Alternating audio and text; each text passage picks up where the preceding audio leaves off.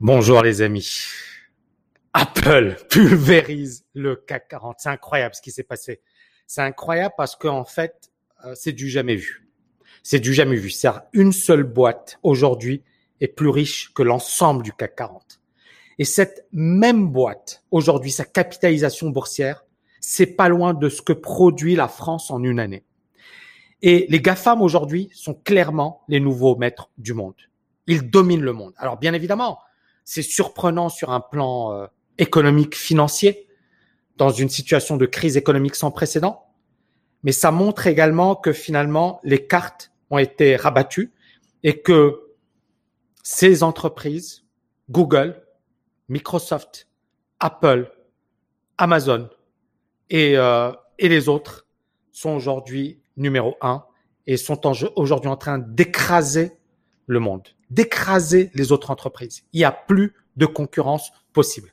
Donc, Apple pulvérise le CAC 40 et dépasse la capitalisation du CAC, la capitalisation du CAC 40, c'est-à-dire les 40 plus grosses boîtes françaises, avec notamment Total.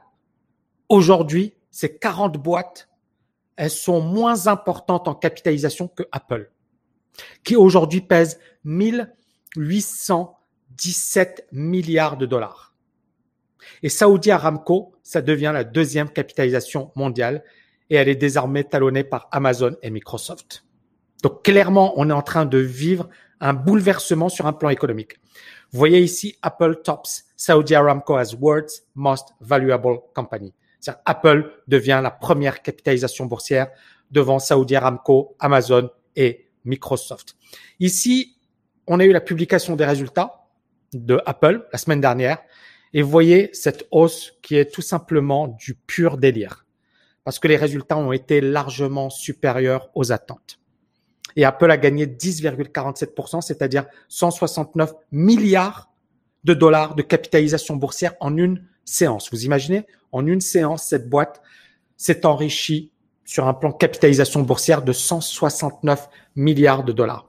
Le chiffre d'affaires, pour information, c'est-à-dire ce que produit Apple en une année, en 2019, c'est 260 milliards de dollars. Pourquoi c'est intéressant? Regardez, ici, en une séance, Apple gagne 169 milliards, on est bien d'accord? Et là, ce que produit, c'est le chiffre d'affaires, c'est pas les résultats. Attention, le chiffre d'affaires de Apple en 2019 est 260 milliards. C'est-à-dire qu'en un jour, elle gagne en bourse quasiment euh, les trois quarts de ce qu'elle produit en une année on voit un peu la folie. Mais encore une fois, moi, ça ne m'étonne pas du tout.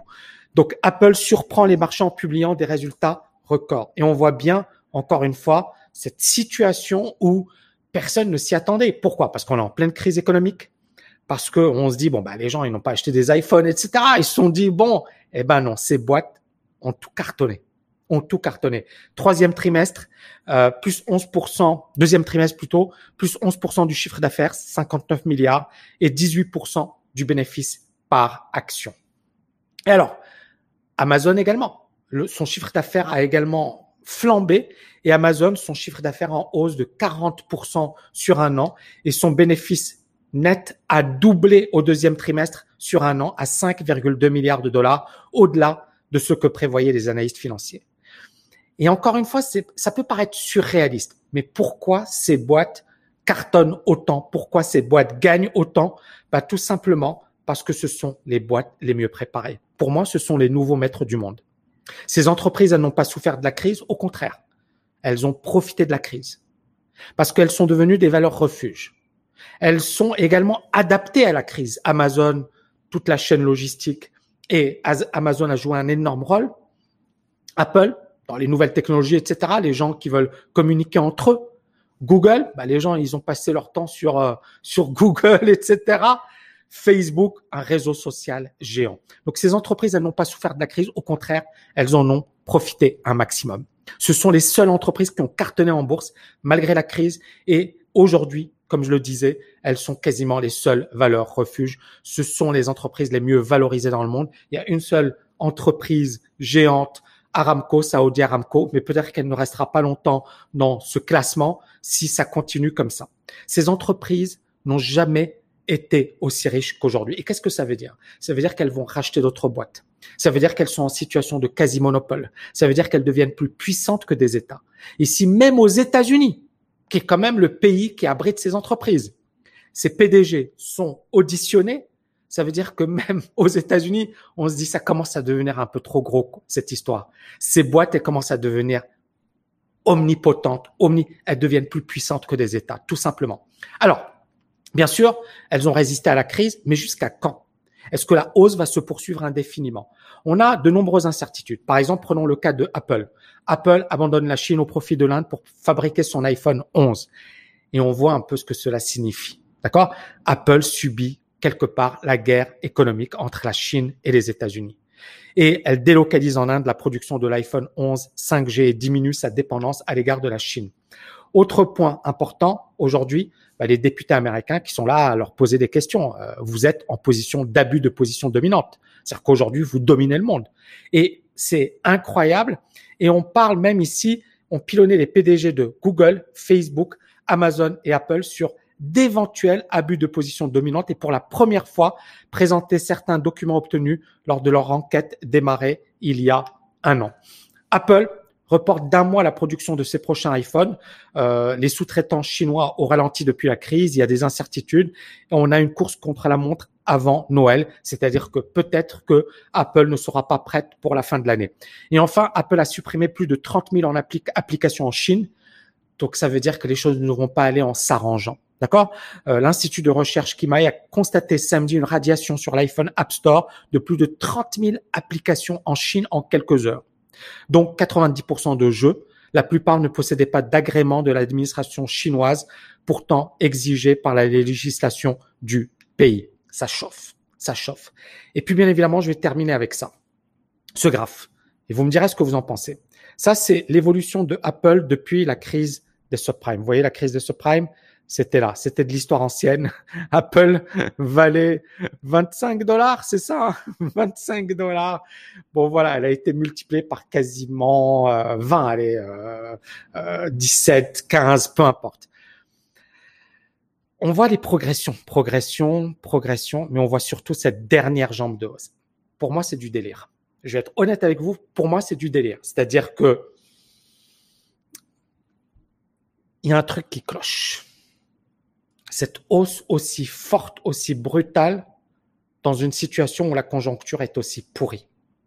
Il y a clairement un truc qui cloche. Alors bien évidemment, ça me rappelle les bulles spéculatives. Les bulles spéculatives, elles peuvent se poursuivre pendant quelques mois, pendant quelques années, mais à un certain moment, elles vont éclater. Alors bien évidemment, Apple est solide, situation économique solide. Cette boîte, c'est pas, c'est pas, c'est pas les dot com. Hein. Apple, ça reste du solide. Mais est-ce que cette hausse aussi forte, aussi violente est justifiée? Est-ce qu'on est réellement dans une situation où l'avenir... Et donc là, il y a deux arguments. Premier argument, c'est celui que je tiens depuis pas mal de temps, c'est que ce sont les seules valeurs refuges. C'est-à-dire les gens se disent, OK, j'ai de l'argent. Si euh, la banque fait faillite, si, si, si, si, si, où est-ce que je vais investir? Soit l'immobilier, soit les GAFAM. Parce que ce sont les seules valeurs solides. Ou alors, Deuxième raisonnement, c'est de se dire, bah, finalement, c'est vraiment un excès, d'accord? C'est vraiment de la folie spéculative. Et à un certain moment, on va avoir une accumulation de mauvaises nouvelles et ça risque de faire mal. Donc, pour résumer, moi, je reste positif sur Apple. J'adore Apple. Je trouve qu'ils sont très bons et je trouve qu'ils méritent d'être numéro un. Il n'y a même pas photo sur ça. Maintenant, est-ce que cette hausse est justifiée? Est-ce que cette folie est justifiée? Et est-ce que ça va rester comme ça indéfiniment? Je suis très mitigé. Pourquoi? Parce que moi, je n'aime pas ces phénomènes de d'explosion. De, Généralement, ça se dégonfle. J'aime pas ça. Maintenant, sur un plan économique et sur un plan fondamental, euh, moi, je suis très positif pour plusieurs. Alors, attention, positif au sens euh, à très long terme, pas à court terme, mais à très long terme parce que ce sont les seules boîtes les plus costauds, les boîtes qui gagnent de l'argent, les boîtes qui sont innovantes, les boîtes qui ont une trésorerie donc elles pourront racheter d'autres boîtes, elles vont faire la razzia là.